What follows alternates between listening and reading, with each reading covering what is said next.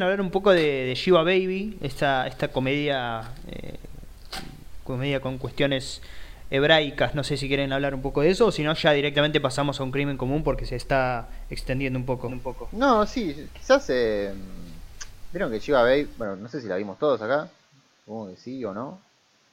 Eh, Sí. En Shiva Baby también está un poco, digamos, este tema del, de un funeral, ¿no? Eh, Mm. y, y curiosamente también está, digo, ahora lo estoy pensando mientras estoy hablando, pero está la cuestión del funeral en contraposición con las relaciones que tiene una chica. Eh. Claramente el funeral acá no es, eh, digamos, ¿cómo decirlo? O sea, lo, lo vemos dentro de la propia película, no está fuera de la película como en Sophie Jones, pero sí, sí es la misma intención. Me parece que sin ser como, siguiendo un poco en el tono del festival, ¿no? Sin ser un- una obra maestra y demás, sí me parece como está mucho más pulido ese contraste entre las dos cosas y que el balance entre lo que va ocurriendo en el funeral y lo que va ocurriendo con su familia, con su sugar daddy, con etcétera, está como mucho mejor manejado. No sé si ustedes eh, opinan lo mismo. Tiene un poco, ¿no? De, de esa cuestión de, si me, me parece más acertada Shiva Baby, como bien dice Manu, de, de plantear al personaje con ciertas contradicciones un poco per se, ¿no? Porque como es un adolescente tiene que tener contradicciones, ¿no? Este, más allá de, lo obvio que es de la orientación sexual o lo que fuere, también como con, con ciertos momentos, ¿no? De, por ejemplo, este- ella está enojada con un personaje, después está alegre, ¿no? Más, que alegre, está como más, por ejemplo, se enoja con el, el Sugar Daddy y después prácticamente le, le ofrece sexo oral, ¿no? Este. Pero es muy curioso comparándola con Sophie Jones, cómo son, pueden ser muy parecidas con esto de que hay un funeral, una muerte, una chica con contradicciones, también como sexualmente muy activa, o la película pone cierta de ser una película constantemente anclada en eh, una locación, con excepción de un pequeño prólogo y un pequeño epílogo, ¿no? Este, pero me parece que igual Sophie Jones, perdón, eh, Shiva Baby, este, cae en cierta repetición en, cómo manejar un el espacio cerrado, que si bien es complejísimo, poder, poder mantener una película, si bien, eh, digamos, dura lo que tiene que durar, eh, unos 77 minutos, este, recae mucho en- para darle aire a la escena de viene un, un familiar y se la lleva, ¿no? Le dice algo, vení para acá que este algo medio como pasaba en Truman Show, no sé si la, tienen de que cae un personaje, ¿no? Para resolver una situación de repente este, dentro de la telenovela. Este no obstante, hay, muchas escenas, bueno, no sé si muchas, pero varias escenas que, pueden remarcarse como muy interesantes. Por ejemplo, cómo se, se, se va revelando que, que el Sugar Daddy tiene la esposa, tiene al nene, en relación con una cuestión de campos que le da profundidad, que está muy bien lograda. Este, me hubiese gustado que el, es una casa con dos pisos, que el piso de arriba se hace un poco más, porque le da como un espacio más estable, más de. como donde se podrían dar otras situaciones, eh, más que concentrar tanto la película en el gentío de gente, gentío de gente, qué mal que hablo, en el cúmulo de gente que hay este, en la planta baja. Este, me pareció como en cierta forma un experimento, ¿no? Muy interesante, pero con cierta cuestión experimental todavía. No, digo, habla, Manu. no, de hecho, viste Pedro que la película está, o no sé si viste, está basada en un corto. Y el corto me imagino que durará menos de 10 minutos, una cosa así. Yo no lo pude ver, pero es la misma situación. Eh, pero bueno, obviamente acá se le agrega una hora más. Y me parece que quizás eh, habría que revisar el corto, obviamente. Pero me parece que en esta película llega un momento donde sí se produce como un estancamiento por, por esa repetición de, de que todo, medio que todas las escenas son la misma, de bueno, ella estaba hablando, la bien un tipo, la lleva a otro lado, ahí se produce una, un enfrentamiento entre lo que está ocultando ella y lo que le están diciendo y, y demás.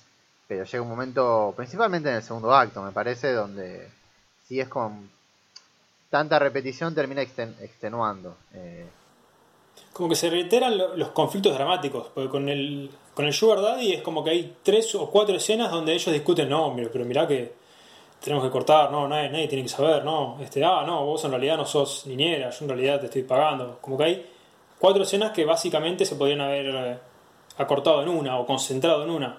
Este, pero bueno, son los, los- las complejidades de tener eh, que hacer toda una película en un espacio cerrado. Por ahí en un, no sé si un corto, pero un mediometraje hubiese sido este, mucho más acertado, me parece a mí.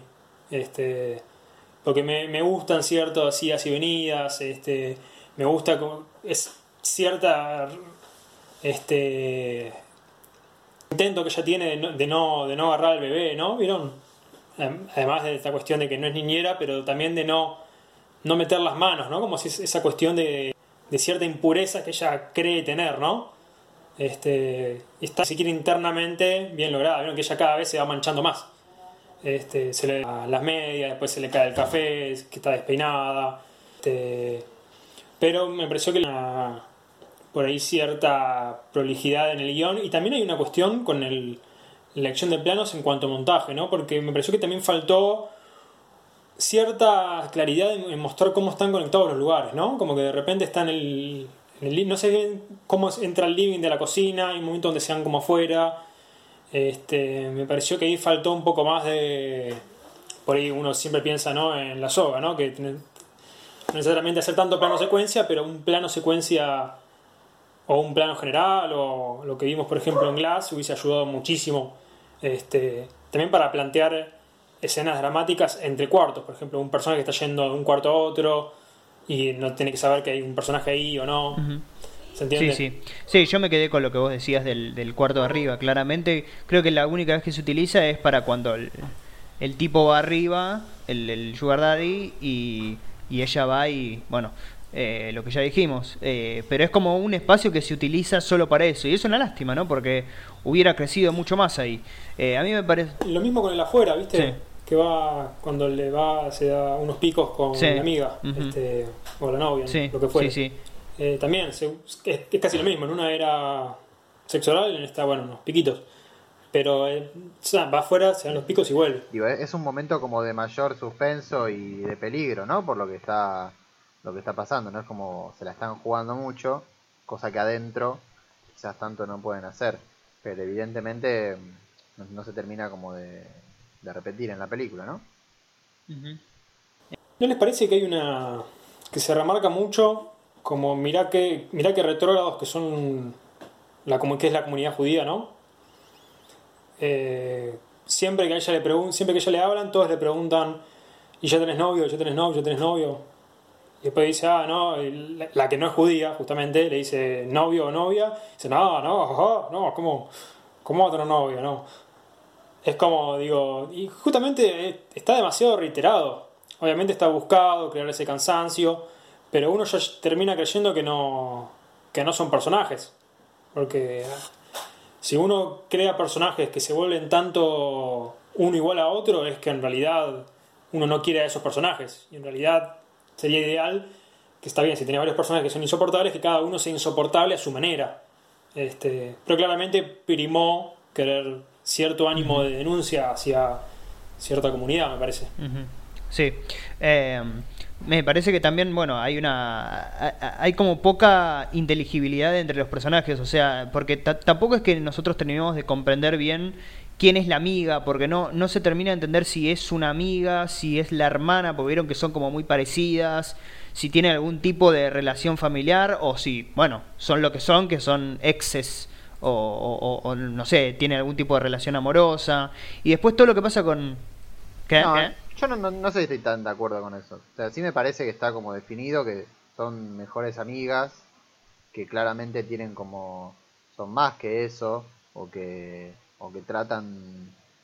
no se animan, pero claramente quieren como tener otra cosa que sea más que amigas.